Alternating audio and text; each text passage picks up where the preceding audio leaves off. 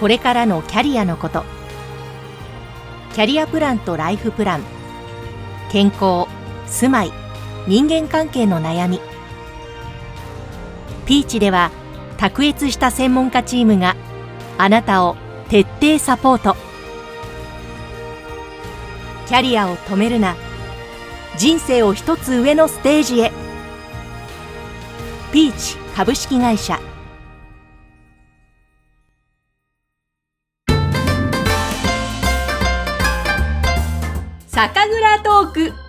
酒魂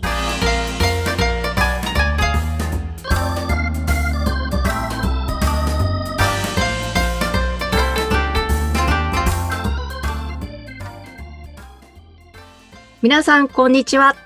酒魂の山口智子です。今回の配信はクラウドファンディングでご支援をいただきましたピーチ株式会社の提供でお送りしていきます。そして本日のゲストは福島県からお招きしました。福島県南相馬市小高区のクラフト酒ブリュワリー発酵場醸造責任者の立川哲之さんです。よろしくお願いします。はい、よろしくお願いします。お願いします。あの、お話伺うの楽しみにしていたんですが。あ、ありがとうございます。はい。というのが、あの、ちょっとじゃあ最初説明しますと、実は2021年、今年の2月に醸造スタートしたばかりのこのクラフト酒ブリュワリー発酵場ということで、あの、民家をリノベーションしてバーもある酒蔵を作られるんですよね。で、去年、幕開けのクラウドファンディングにも挑戦をされて、そこでもうすごい、あの、175%の達成で成功され、600人以上のサポーターが支援をしたと。で、それを私も見て、いや、まあ、その以前からちょっと立川さんのことは存じ上げてたんですが、そのクラファンを見て、あ、これは応援しなければと思って、あの、私もリターン品であった日本酒とホップを使った製法で作られた A タイプ、B タイプのお酒を購入しまして、でもぜひちょっとお話を伺いたいなとその頃から思っていたので、えー、せっかくならばお話伺うときにお酒を開けたいと思って、ちょっと私は飲まずに大切に取っておいたんですね。で、実はこれあのアンケート取って、どっちをメインプロダクトにするか決めるっていうので、もうね、決まったということなので、また後ほどそれは聞いていきたいと思いますが、はい、あということで、そういったこともあったので、あの、立川さんのご活躍はずっとツイッターやいろんな場面で見てたんですが、お話を伺うのを楽しみにしてました。よろしくお願いします。ありがとうございます。よろしくお願いします。すみません。あの、皆さんのおかげで本当にクラウドファンディングも成功させていただいて、うん、はい、本当にありがとうございます。ねすごいですね。やっぱこれだけ支援いただくと、もうよし、頑張ろうっていうふうになりますもんね。そうですね。背筋が伸びるというか、はい。まあ、あの、失敗できないな、みたいなところが大きくなります。あわかる、そうですよね。いや、でもその、今ね、いろいろまたいろんな挑戦も、あの、醸造所でされてると思うんですが、まずはちょっと、はい、あの、乾杯からスタートしたいなと思いまして。はい、ぜひ。はい、ぜひ、あの、立川さんの手元にも A タイプ、B タイプがあるということで、じゃあ、はい、まずちょっと A タイプの方からグラスに注いで、はい。乾杯させていただきます。まず、上澄みから飲むといいということなので、はい。では、今日はよろしくお願いします。乾杯乾杯ありがとうございます。ありがとうございます。わ、香りが、これまで、なんだろう、飲んできた日本酒とちょっと香りが、まず香りの時点で違う気がします。そうですね。全く違うと思います。ね。なんだこれは。香水みたいな、お花みたいな。うわーおーえ、これは何ですか？柑橘系ですかね？はい、柑橘っぽい、まあちょっとライチっぽさもあると思うんですけど。ライチです。あのーそうなんですよ。えっと、まあ、ホップの香りですね。まあ、一番大きいのは。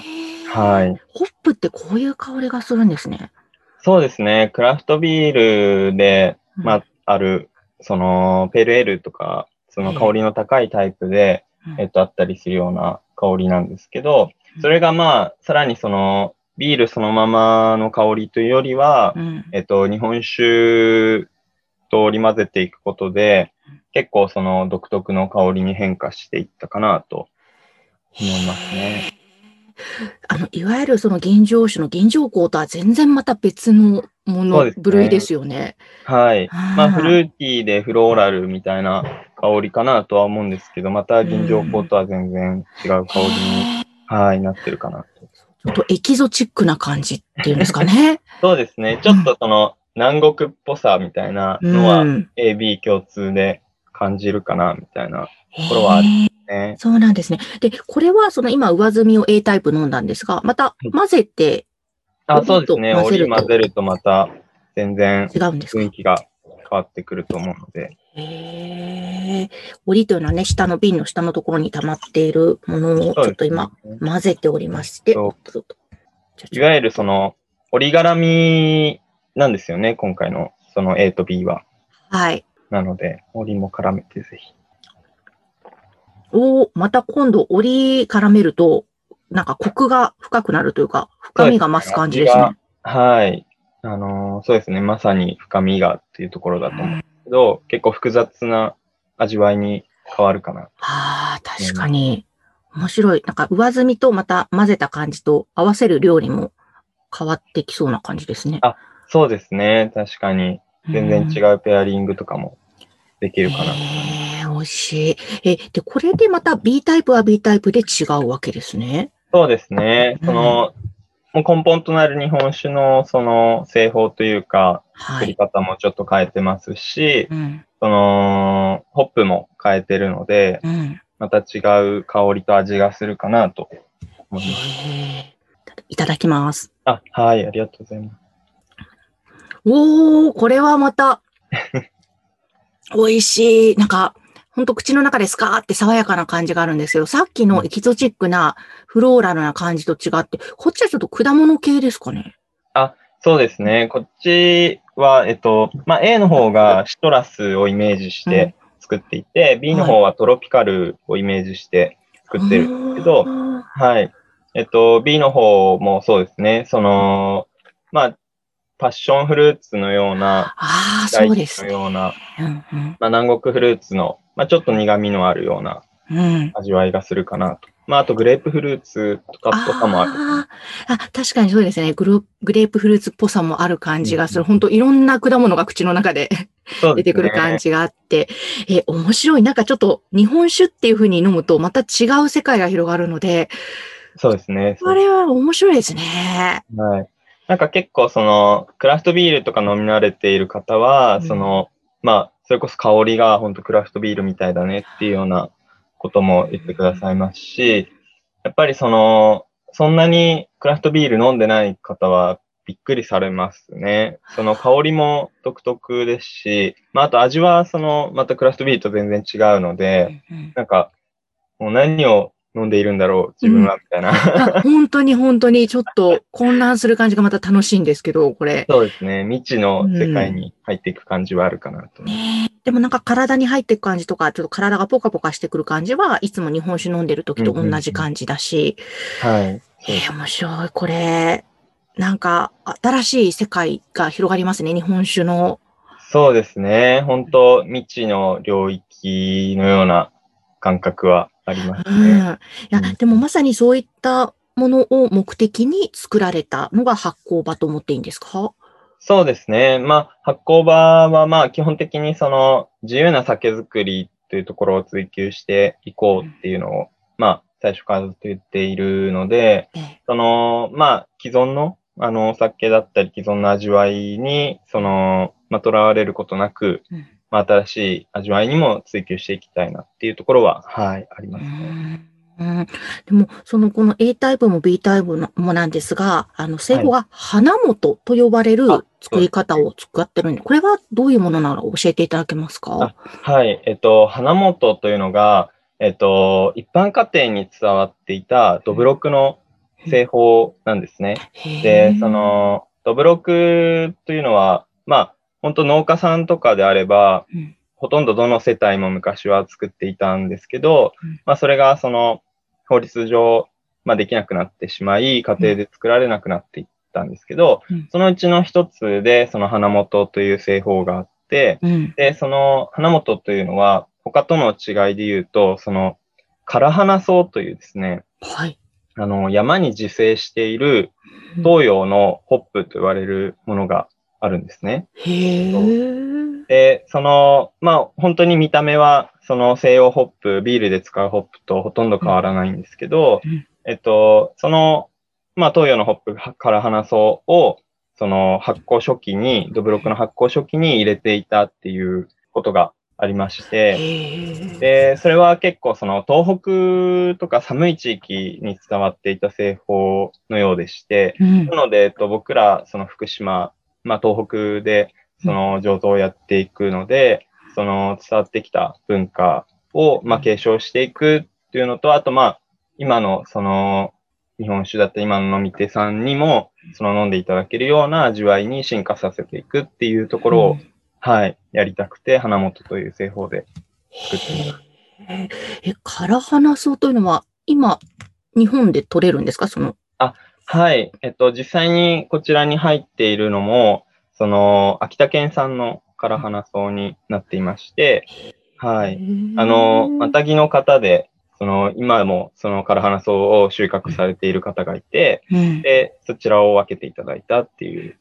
はい。そうなんですね。えー、そこはじゃあ昔ながらに作られていた製法の一つ、花本なんですね。そうですね。なんか本当、その日本酒とそのホップっていうところが、もうはいすごくびっくりして、で、飲んでみたら今、すまたびっくりしたんですけども、はい。本。当面白い組み合わせ。ワクワクしますね、これからまた。そうですね。本当に、その、まだ僕らもその始まったばかりですし、そのホップ入れる製法っていうのが、えっと、まだそんなに多く、そのなされていないのでうん、えっと、なかなか知見が溜まっていない製法というか、作り方なんですけどうん、なので、えっと、これからより一層美味しくなったり、いろんなバリエーションができたりするんじゃないかなっていうのは、はい、思ってますね。えーでもその2月に醸造スタートして、そのホップを取り入れて花元で作っていく中で、はい。やっぱり、なんだろう、意外に大変だったところとか、あー。あこんなところちょっと面白かったとか発見とか、どんなことがありました？そうですね。まあ、それでその、唐花草を、その、最初に出して、えっと、まあ、ビールでビタリングっていう、その、ホップを最初に入れる、その、製法があるんですけど、はい。その、それと似てるんですね、花元という。はい。なので、えっと、まあ、煮出して、えっと、唐花草を煮出して、その煮汁を、うんその、発酵初期に加えるんですけど、まあ、その香りがすっごい良くて、まあ、それこそフローラルな、うんまあ、紅茶のような香りがするもので、そこはすごい感動的でしたね。はい。なんか大変なところじゃなくなっちゃいました。大変なところで言うと、あれですね、えっと、製法としては、その花元というのを根本にしつつ、ドライホップという、今のそのクラフトビールで結構主流でやられている製法があるんですけど、うん。その、まあ、ホップを、えっと、これは西洋ホップなんですけど、西洋ホップを、その、発酵後期に、まあ、そのままお酒につけて香りを引き出していくっていう製法なんですけど、で、それは、えっと、香りもつくんですけど、やっぱり苦味もつきやすくてですね。なの、で、その苦味をいいかに調整するかというか、まあ、くどくない、嫌がられない苦味にうん、その、まあ、落ち着かせるかみたいなところが結構難しかったですね。でも今飲んでると本当に程よい苦味がまたちょっと癖になる感じでありますもんね。ねじゃあここに来るまで結構いろいろ試行錯誤しながらということだったんですそうね。ですね。いろいろ考えながら。あと、まあ、その、僕は、その、日本酒作りを、その、うん今までやってきて、うんまあ、ビール作りはやったことがないので、うんえっと、ビール、まあ、ホップのプロのビールの醸造家の方にいろいろお話を聞いたりしてはい。作りましたね。ああ、はいそうだったんですね。あーじゃあちょっとこれまでの日本酒作りとはまた違う挑戦で、面白かったんじゃないですかね、なんか。はい。でも本当に面白かったですね。うーん。基本的にその日本酒としても美味しくなるようなものになっていって、うん。このままでいいんじゃないかみたいなと ころもあったんですけど、そこにさらにホップ加えていくと、うんまあまた全然違う香りと味わいになってくるので、すごい面白かったですし、その異文化というか、まあビールの方々の話とかもいろいろ聞きできたので、うん。それもすごい楽しかったですね。そうなんですね。ちょっとその、今ね、立川さん自身は日本酒作りにこれまでは携わってきたっておっしゃってたので、ちょっとその話はまた後半にもいろいろ立川さん自身の活動も伺いたいと思うんですけども、その前にちょっと、はい、まあそもそもですね、この発行場、あの、立川さんと、あと代表が佐藤大輔さん、そしてあと奥様と3人でやってらっしゃるんですよね。で、まず、はい、場所、福島県の南相馬市小高区というところに作ったという、その意味、理由っていうのを伺わせていただけますか？そうですね。えっと、まあ、作った意味合いというか、まあ、その作るきっかけみたいなところで言うと、うんまあ、えっと、そもそもその佐藤の奥さんの水木さんが、うん、その、福島のいわき市の出身なんですね。うん、はい。はい。なので、まあ、その、いわき市と同じその浜通りと呼ばれる区域なんですけど、うん、南相馬は。まあ、なので、えっと、そこも一つ大きかったのかなとかは思うんですけど、まあ、一番大きかったのは、えっと、まあ、南相馬市の小高区というところは、えっと、原発20キロ圏内ででして、まあ、2011年3月から人が住めない地域になっていて、うん、で、住めるようになったのが2016年なんですけど、まあ、なので5年間人がいなかった地域で、で、まあ、当たり前ですけど、商店も、えっと、まあ、2016年にすぐ復活したところもあれば、えっと、まあ、復活できず、その、まあ、閉まってたままのところもすごい多いんですけど、えっと、いずれにせよ、まあ、その、一旦ゼロになった街の街づくりをしていく上で、まあ、そのキーマンになっている和田さんという方がいらっしゃいまして、はい。で、僕らもその和田さんにすごいお世話になって、あの、酒蔵立ち上げているんですけど、うん、そのキーマンの和田さんという方が、えっと、ゼロになった地域だからこそ自分たちの好きなような、その街づくりができるよねっていう話をされていたり、うん、その、まあ、この先どうなるかわからないからこそ、まあ思い切った挑戦ができるよねっていうことを、まあずっと発信されている方で、まあなのでそれにすごい共感をして、酒蔵を、まあ、えっと、僕が、えっと、一緒にやろうってなる前に佐藤がここでやりたいっていう風な形で、はい、あの、物件とか探したりしていたんですけど、まあそういった理由で、はい。なので、まあゼロからの街づくりを、まあその僕らも一緒にやっていきたいっていう思いが強かったですね。でもそのゼロからの街づくりの中で酒蔵を作ってということですけど、今、南相馬市、その小高区の状況とか街はどんな感じですか？そうですね。えっと、人口は、まあ、震災前が3万数千人いたんですけど、うん、今はまあ4000人弱ぐらいなので、うん、まあ、約10分の1ぐらいですね、に人口がなってしまって、うん、まあ人は少ないんですけど、ただ焦点は、その、もちろん復活できてないところはあるんですけど、もともとやっていたところが復活したり、あと、僕らのような移住者が、えっと、立ち上げたりとかっていう焦点もあったりして、意外とその、なんでしょう、賑わってるかなと思いますし、その、まあ、和田さんを中心として結構若者が、えっ、ー、と、集まっていたりするんですね。へそう。で、2、30代の若者が結構多かったりするんですけど、ね、あの、最近はその20代の、まあ僕も仲良しなんですけど、うん、えっと、子が馬に、街中で馬に乗れるサービスを作ったり、あと、あの、女性の若い方が、えっと、まあ、つぶつぶという、その、アートハウスじゃないですけど、なんていうんですかね。まあ、デザイナー事務所なんですけど、そこを開放的に作ったりしたりしていて、まあ、なので、えっと、結構、実は面白いことが多くなってきたりしているのかなと思いますし、まあ、若者で集まって、その飲んだり、そのいろいろくだらないことも含めて喋ったりしていて、なんかその、まあ原発20キロ圏内で人が住めなくなって、まあ5年前まで実際に住めなかった地域で、その2、30代の若者が集まってくだらない話をしているっていうのがなんか個人的にはすごい、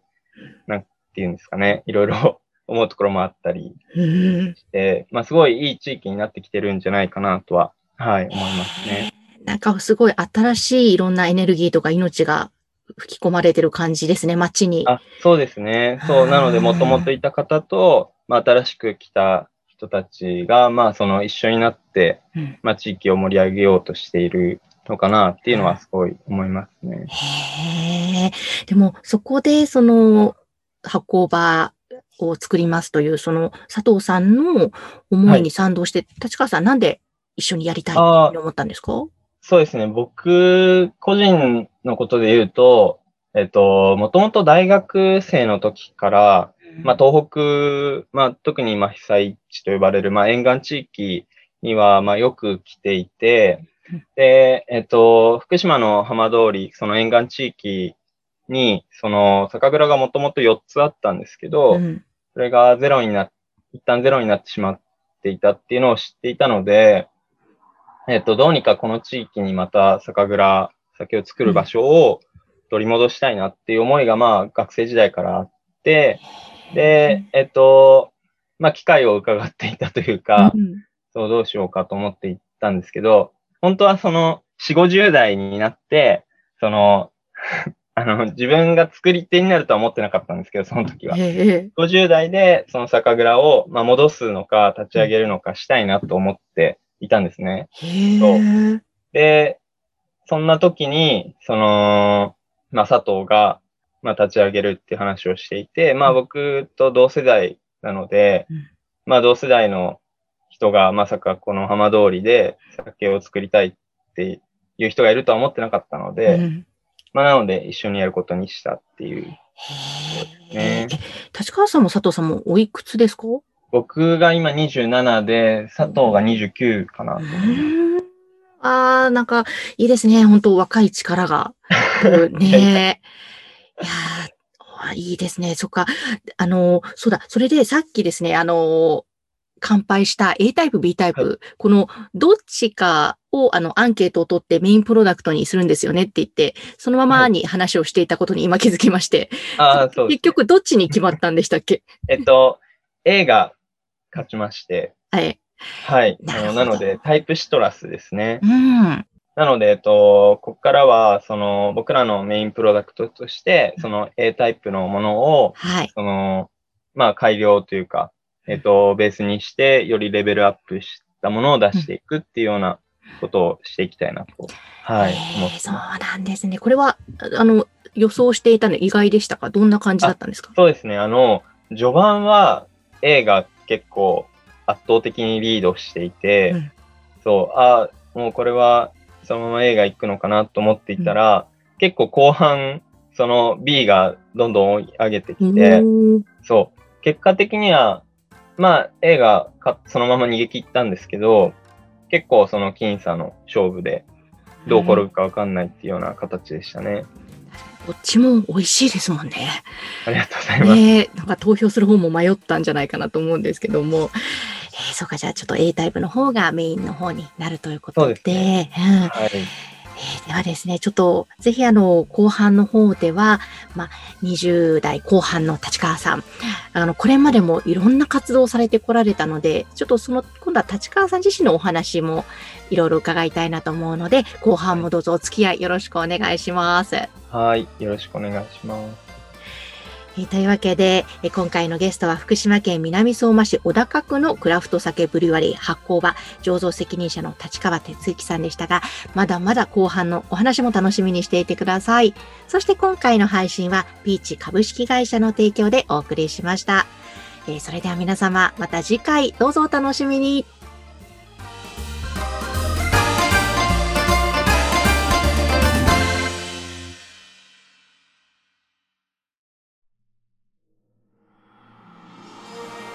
これからのキャリアのこと。